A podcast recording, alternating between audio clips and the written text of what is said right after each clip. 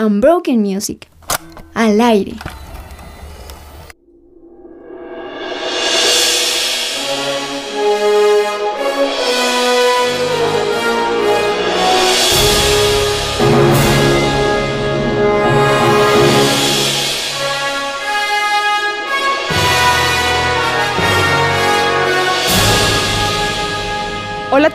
Nombre es Sara Céspedes y les doy la bienvenida a este programa de Unbroken Music, Volver al Futuro, década de los 90. Llegamos a la década en donde algunos de los que me escuchan, incluida yo, hicieron su aparición en el mundo.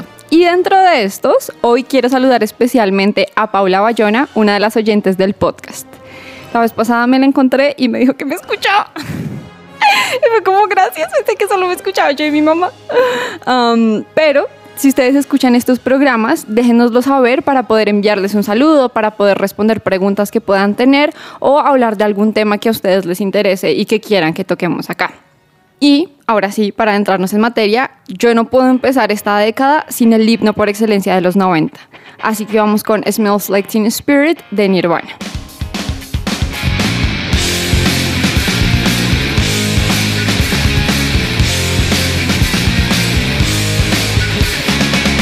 Porque esta canción es el himno de los 90, porque encierra todo el movimiento alternativo de la década. Recuerden que venimos de una época de crisis en múltiples aspectos de la vida humana y llegamos a una década en donde nos adentramos a unos años de crecimiento exponencial que fueron sustentados sobre la juventud del momento. Una juventud totalmente diferente a cualquier otra que habíamos tenido hasta ese momento como especie. Una juventud que se empezó a replantear muchas, muchas, muchas cosas que se les decían que las generaciones pasadas les habían dejado, pero también a replantearse su realidad. Es una juventud que experimentó demasiados cambios a lo largo de su vida y no solamente experimentó demasiados cambios, sino que al ser una generación diferente recibió etiquetas de otras personas y no siempre fueron etiquetas buenas.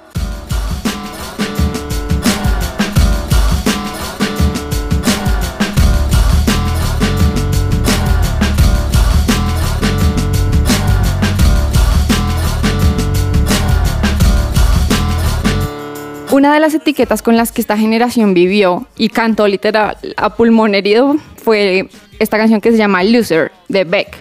Porque Loser, resulta que cuando ustedes se ponen a escuchar la canción, realmente parece que los lyrics no tuvieran como mucha relevancia porque es como una especie de rap sobre micos y simios. Pero es una letra que responde a este replanteamiento de la definición de éxito de esta generación. Y al mismo tiempo estaba experimentando un crecimiento económico importantísimo y creó un movimiento alternativo o contracultural que se manifestó no solo en la música y el boom de géneros musicales como los de esta década, como el grunge, el rap, el Airbnb, el teen pop, el punk rock de la mano de Green Day y bueno, un montón de, de, géneros más, como por ejemplo el nu metal, que yo no sabía de esto hasta que vi este programa y es una mezcla de metal con rap. Pero bueno, no solamente manifestó esta contracultura en géneros musicales, sino también en las modificaciones corporales que hasta ese momento eran totalmente castigadas o relegadas como a ciertos grupos humanos que eran dejados de lado. Entonces aquí vemos literal como desde las personas que se decoloraban el pelo hasta las modificaciones como tatuajes o piercings o estilos que seguían como siendo mezclas de décadas pasadas, pero como una protesta frente a lo que se estaba moviendo en ese momento. Entonces yo denominé esto la juventud de las contradicciones. No me pregunten por qué. no mentiras. Pero la nombré así porque siento que como informándome y leyendo al respecto fue una juventud o una, siento que decir juventud es cero joven, es decir, como tengo 50 años. Perdón, las personas que tienen 50 años. No deberían estar escuchando este programa. Mentiras, escuchen todo lo que quieran, pero bueno.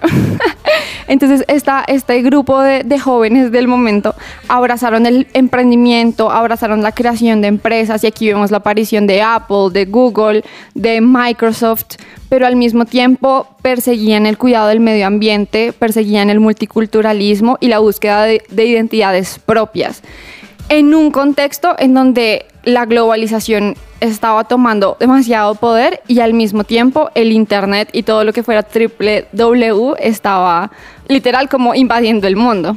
Entonces, este contexto que les acabo de, de, contar lleva a la creación de, por ejemplo, cosas como, no cosas, organizaciones como Greenpeace, que surge en este contexto post-Chernobyl y sus impactos.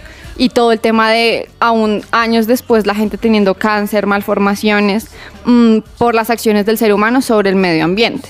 Entonces, esta conciencia del impacto del medio ambiente empezó a calar no solamente en la opinión pública, sino también en los gobiernos. Y lo que hizo Greenpeace fue decir básicamente, no me importa si tengo que hacer cosas ilegales, uh, voy a hacerlo con el fin de, preservar el medio ambiente y pues que el impacto humano no sea tan fuerte.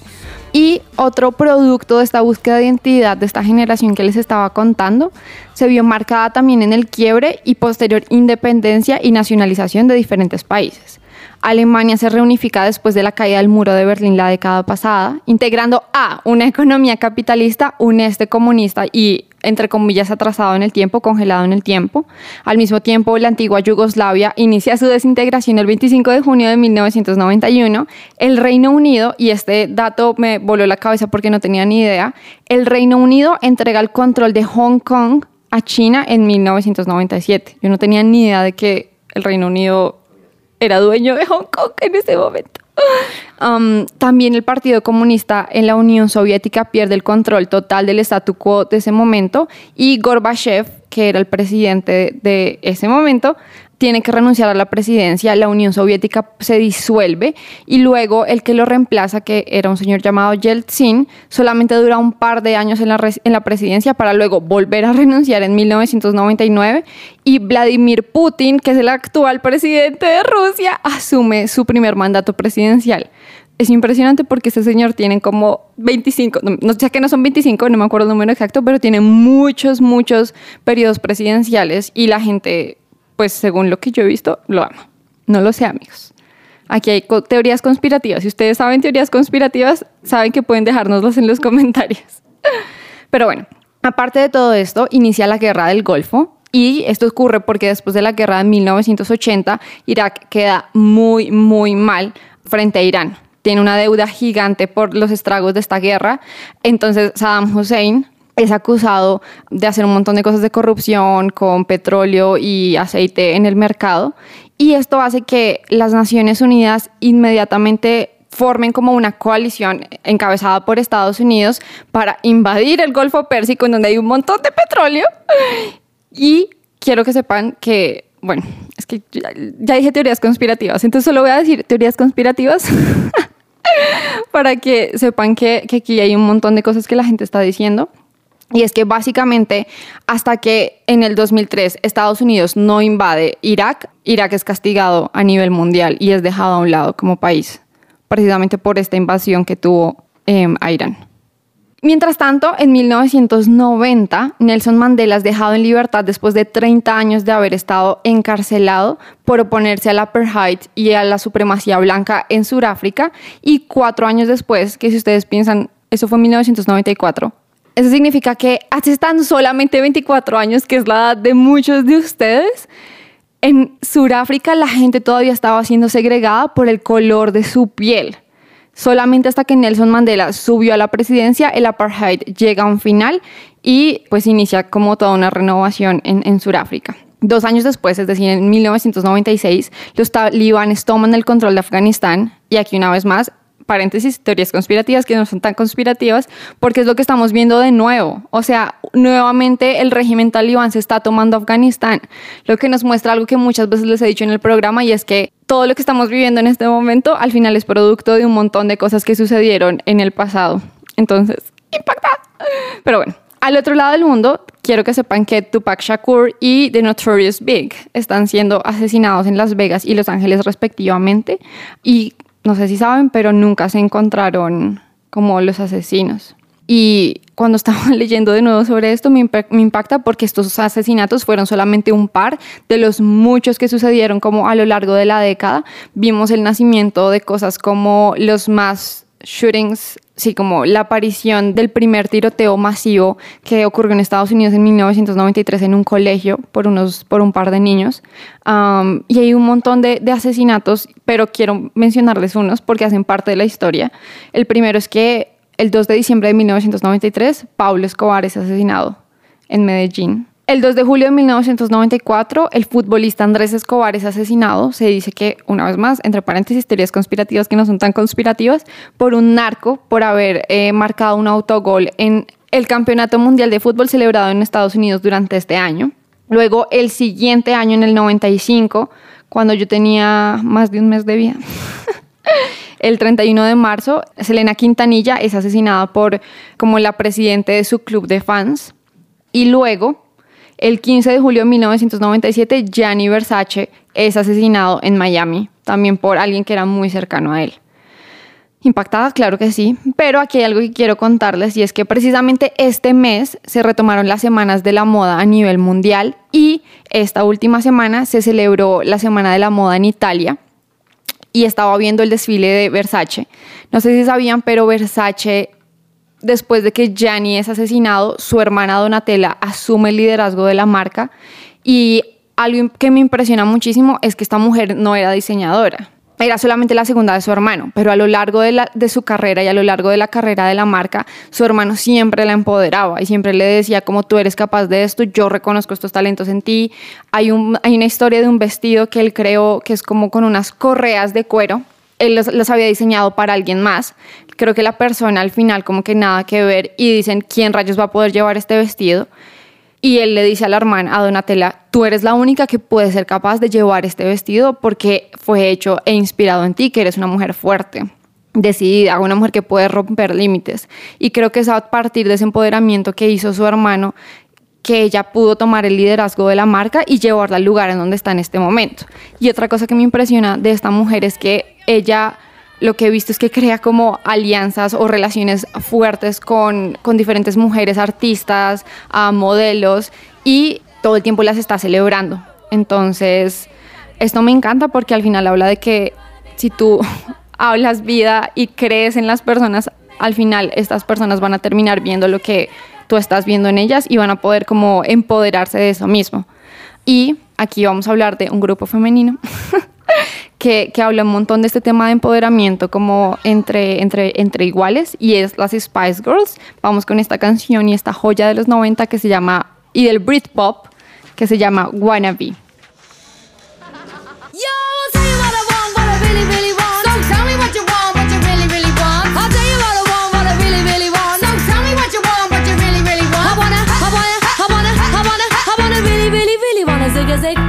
¿Sabían que de todas las agrupaciones musicales, como de este grupo, no sé, como Backstreet Boys, eh, One Direction, Menudo, NSYNC, bueno, de todas las agrupaciones que existen musicales, siempre se está escogiendo el talento principal para luego lanzarlo al estrellato.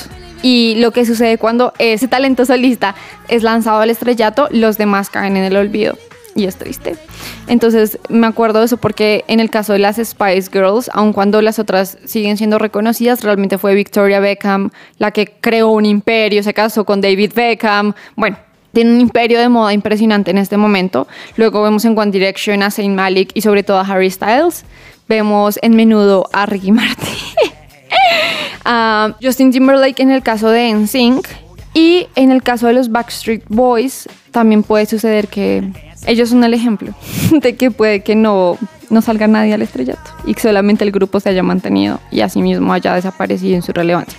Pero eso no significa que no nos hayan dejado ciertas joyas que cantamos cuando yo tenía como dos años de... No mentiras.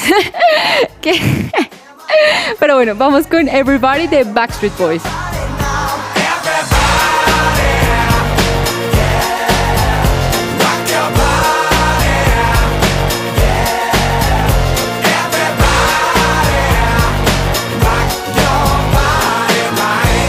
Otras bandas importantísimas de la época fueron Green Day, que básicamente fueron los pioneros de este nuevo género del pop punk.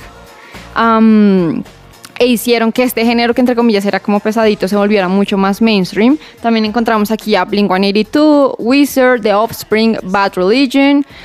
encontramos a bandas como Red Hot Chili Peppers, Nickelback, Radiohead, The Smashing Pumpkins y bueno, un montón. Un montón más, porque en serio creo que los 90 fue el género, la década en donde salieron demasiados exponentes de muchísimos géneros y se empezaron a comercializar un montón. Quiero que sepan que a diferencia de la creencia popular, el género más vendido de los 90 fue el hip hop, no fue el grunge o no fue el pop. Y en Latinoamérica encontramos bandas como, porque no puede dejar por fuera Latinoamérica, encontramos bandas como Soda Stereo, Héroes del Silencio, Los Fabulosos Cadillacs, Maná, La Ley y Café Tacuba. Lo que más quiero en este mundo, eso eres. Mi pensamiento más profundo también eres. Tan solo Y no solamente encontramos agrupaciones, sino que también encontramos talento solista como Selena Quintanilla, que ya les había mencionado, Thalía, Chayanne, Paulina Rubio y Gloria Trevi, que fueron como los ídolos de Latinoamérica de ese momento. Y después empezaron a aparecer personas como Shakira, Enrique Iglesias, Jennifer López y después, debido a la muerte de Selena, que abrió el paso para que en Estados Unidos y en el mercado occidental la música latinoamericana y en español se popularizara, detrás venían artistas como Shakira, como Enrique Iglesias, como Jennifer López y Ricky Martin. Ahora, en ese momento Luis Miguel era nuestro sol de México. era como la estrella del momento, pero fue viéndose eclipsado por Ricky Martin y esta batalla, entre comillas, campal, llegó a su final cuando Ricky Martin no solamente fue el acto estrella de la Copa del Mundo del 98, sino que con esa misma canción fue el principal acto en los Grammys de 1999, ganando el premio a mejor artista pop, ah no, a la mejor presentación pop de, pues de, del momento.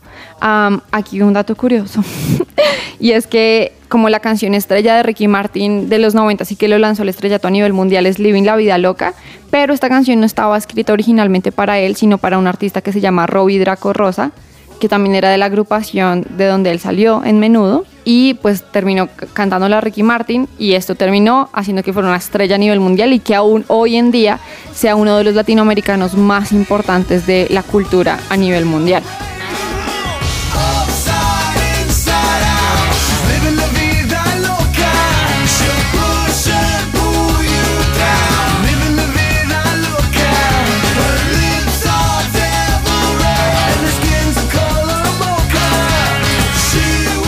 Mientras que Ricky Martin se estaba presentando en el Mundial y posteriormente en los Grammys, se estaba culminando una década de inventos y revoluciones diarias. Y esto es la reflexión del momento.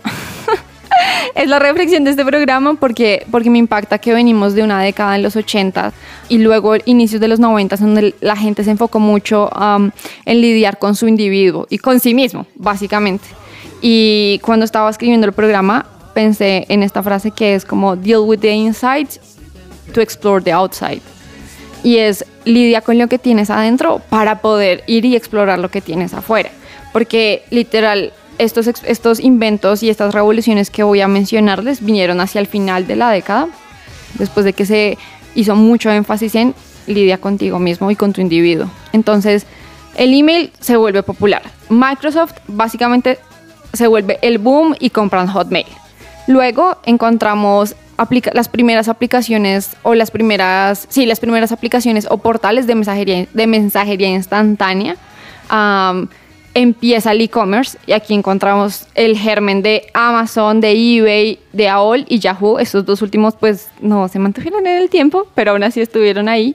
En 1998 Apple presenta por primera vez el iMac que es un computador que revolucionó la historia de los computadores y la tecnología, no solamente ah, por el diseño, sino también porque integró absolutamente todos los elementos de un del computador dentro de un solo mm, monachito, ah, dentro de un solo dispositivo. Y lo que les estaba contando del diseño es que ah, venimos de los 80s, de años de masificación o de todos son iguales y todos están uniformados, de uniformización, y pasamos a los 90 en donde el individuo como que pasa a ser el centro y la expresión del individuo pasa a ser el centro, y el computador, por ejemplo, el iMac lo que hace es integrar colores y transparencias plásticas que rompen totalmente el diseño de la época. También se integra en los computadores el tema del CD y la, capacidad de que la gente pueda hacer sus propios, sus propios CD, sus propias copias. Aquí también me parece algo súper importante hablar de que se descubrió la materia negra, la energía negra, se confirmó la, la- la existencia de agujeros negros. Y otra cosa es que también hizo su aparición todo lo relacionado con los alimentos modificados genéticamente. Y todo esto lo sabemos porque la globalización y mediatización fueron un fenómeno súper importante de la década. Para eso quiero hablarles de un caso que refleja perfectamente el tema y es, no sé si sabían, en los 90 un jugador de fútbol americano asesinó a su ex esposa y al, como al nuevo compañero sentimental de su ex esposa los asesinó, pero resulta que por la imagen mediática que el tipo tenía y que todo el tiempo manejó, lo declararon inocente aún teniendo las pruebas en su contra para hacerlo. Entonces la gente sintonizaba literalmente en televisión la persecución del tipo por la autopista como en una camioneta blanca y al mismo tiempo luego podía cambiar y ver una cosa totalmente diferente. Mientras que veían la persecución de O.J. Simpson, que eventualmente fue declarado inocente por todo el tema del de el cubrimiento de los medios, la persona cambiaba y terminaba viendo esta joya de los 90 que se llama Wonderwall por Oasis.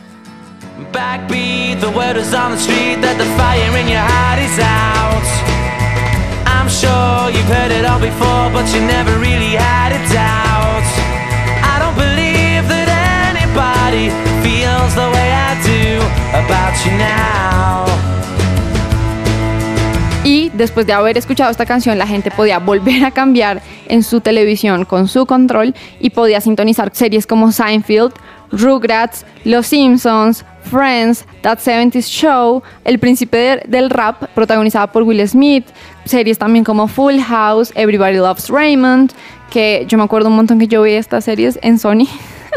Algo impresionante es que todas estas series que les acabo de mencionar, sobre todo las animadas, crearon un, nuevo género de entretenimiento y es todo el tema de contenido animado para adultos. Y ahí encontramos series no solamente como Los Simpsons, sino también series como Beavis and Butthead, Daria y bueno, otro, otro par. Y si la gente estaba aburrida, pues decía, apago el televisor y me voy a cine. Y encontramos el boom de películas generadas totalmente en computadores. Y quiero que sepan que la película pionera de esto fue Toy Story. Um, es- esto me parece una locura porque, porque amo Toy Story. Pero también porque Pixar ah, empezó a experimentar con cosas y a sentar precedentes para las nuevas creaciones que se estaban realizando en el momento. También quiero contarles que las personas en ese momento podían ver Titanic que causó tanto, tanto impacto que solamente hasta el 2010 se rompió el récord de la película como que más hizo dinero durante su estreno y en el 2010 lo que les cuento fue vencida totalmente por Avatar. Y entonces, después de esto, vamos con la canción icónica de Titanic. Entonces ustedes pueden coger a la persona que tienen a su lado, que estire los brazos y que puedan cantar esta canción. Como si fueran Leo DiCaprio y Kate Winslet.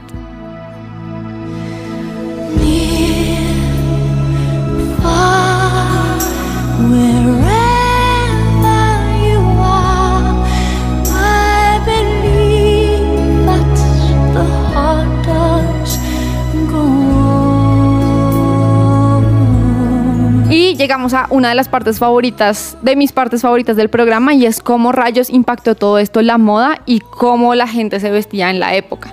Ya les mencioné un poquito el tema de la autoexpresión, del individuo, de las modificaciones corporales, pero como la gente quería alejarse de toda esta década de los 80s y de las crisis y del boom de saturación de información que tenía, empezó a alejarse de los colores y patrones brillantes y neones y muy fuertes y vivos de los 80s y empezó a irse más por tonos tierra, por tonos mucho más naturales. Aquí vemos el boom del flannel, que es el estampado escocés, ah, obviamente súper popularizado por Kurt Cobain. También vemos que Jennifer Aniston con su papel de Rachel en Friends se volvió el amor platónico de muchos y también la referencia ah, física como de muchas mujeres. Entonces muchas mujeres querían tener el corte de Rachel y se llamaba The Rachel.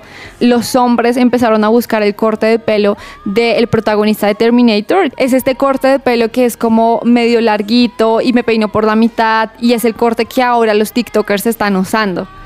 Otras cosas importantes es que, bueno, Dr. Martin se popularizó un momento, la gente quería tener un montón de Tamaguchis y mi favorito es que se crearon los slap, pulseras slap, que son como este tubito cubierto en silicona que tú con presión, cuando lo lanzas sobre la muñeca, tiene la forma de, un, de una pulsera. Y bueno, otra cosa que quiero contarles es que la gente empezó a alejarse de esta ropa súper apretada que tenían en los 80s, de los vestidos súper corticos, de las minifaldas, uh, y empezaron a buscar más la ropa oversize o slouchy o baggy, que es lo que estamos viendo en este momento. Acuérdense que toda la ropa es cíclica, entonces es lo que estamos usando de nuevo. Y ya al final de la década, en los 90s y los, e inicio de los 2000, que es la década que vamos a ver en el próximo programa, todo lo que sea estética J2K. No soy tan fan de esto y si no saben qué es J2K, piensen en Paris Hilton. todo lo que sea pantalones descaderados, un montón de rosado, un montón de denim y un montón de piedritas, eso es lo que vamos a ver a finales de los 90 e inicios de los 2000. Pero no me voy a, adelantar al programa que viene y más bien quiero despedirme de esta década con una de las agrupaciones icónicas de los 90 y una colaboración que hicieron con Frank Sinatra. Recuerden que esto fue Volver al Futuro, década de los 90, y que pueden escucharnos en un montón de plataformas, en Spotify, en SoundCloud y ahora en su presencia radio.com. Esto es I've Got You Under My Skin de Frank Sinatra con YouTube. I have said to myself, this affair never gonna go so well. But why should I try to resist when baby I know so well that I've got you under my skin. Unbroken Music.